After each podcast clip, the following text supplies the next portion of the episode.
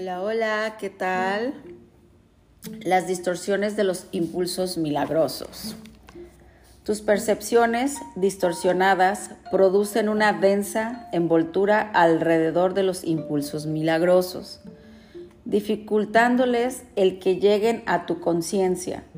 La confusión de los impulsos milagrosos con los impulsos físicos es una de las distorsiones básicas de la percepción. Los impulsos físicos son impulsos milagrosos mal canalizados. Todo placer real procede de hacer la voluntad de Dios. Esto es así porque no hacer su voluntad es una negación del ser. La negación del ser da lugar a ilusiones, mientras que la corrección del error nos libera del mismo. No te engañes a ti mismo creyendo que puedes relacionarte en paz con Dios o con tus hermanos a través de algo externo. Criatura de Dios, fuiste creado para crear lo bueno, lo hermoso y lo santo. No te olvides de eso. El amor de Dios por, una, por un breve periodo de tiempo todavía tiene que expresarse de un cuerpo a otro, ya que la visión es aún muy tenue. El mejor uso que puedes hacer del cuerpo es utilizarlo para que te ayude a ampliar tu percepción, de forma que puedas alcanzar la verdadera visión de lo que el ojo físico es incapaz. Aprender a hacer esto es la única utilidad real del cuerpo. Las fantasías son una forma distorsionada de visión. Todas ellas, no importa de qué clase sean, son distorsiones, ya que siempre tergiversan la percepción hasta convertirla en algo irreal. Los actos que producen de distorsiones son literalmente las reacciones de aquellos que no saben lo que hacen. Las fantasías son un intento de controlar la realidad de acuerdo con, con necesidades falsas.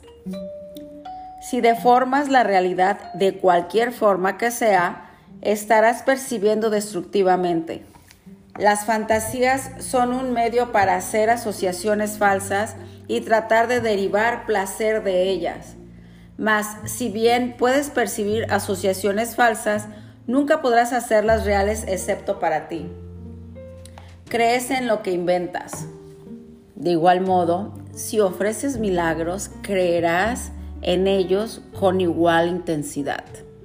La fuerza de tu convicción sostendrá entonces la creencia de del que reciba el milagro. Las fantasías se pueden totalmente innecesarias cuando la naturaleza completamente satisfactoria de la realidad se vuelve evidente tanto para el dador como para el receptor. La realidad se pierde por usurpación, lo cual produce tiranía, mientras quede un solo esclavo Caminando sobre la faz de la tierra, tu liberación no será total. La única meta del que se ha decidido por el camino de los milagros es restaurar completamente la afiliación. Este es un curso de entrenamiento mental. Todo aprendizaje requiere atención y estudio en algún nivel.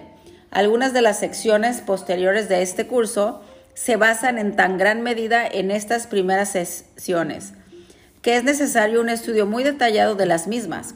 También las vas a necesitar a modo de preparación. Sin esta preparación, lo que sigue podría infundirte demasiado temor, imposibilitando así el que pudieses usarlo de manera constructiva. A medida que estudies estas primeras sesiones, no obstante, comenzarás a percatarte de alguna de las conexiones que más adelante se ampliarán. Se necesitan sólidos cimientos debido a la confusión que hay entre el miedo y la reverencia, a la que ya hice referencia anteriormente y en la, cual incurrimos con frecuencia. Dije que la reverencia no es apropiada en conexión con los hijos de Dios, porque no deberías experimentar reverencia en presencia de tus semejantes. No obstante, puse de relieve a sí mismo que la reverencia es apropiada en presencia de tu Creador He tenido mucho cuidado al clarificar mi papel en la expiación sin añadirle ni restarle importancia. Estoy tratando también de hacer lo mismo con el tuyo. He subrayado que la reverencia no es una reacción apropiada hacia mí debido a nuestra inherente igualdad. Algunos de los pasos posteriores de este curso, sin embargo, entrañarán un acercamiento más directo a Dios mismo. No sería prudente iniciar esos pasos sin una preparación cuidadosa, pues de lo contrario la reverencia se confundiría con el miedo y la experiencia acabaría siendo más traumática que beatífica. La curación, en última instancia, procede de Dios. Se te está explicando cuidadosamente los medios. La revelación puede, de vez en cuando, revelarse cuál es el fin, pero para alcanzarlo, los medios son necesarios. Así es.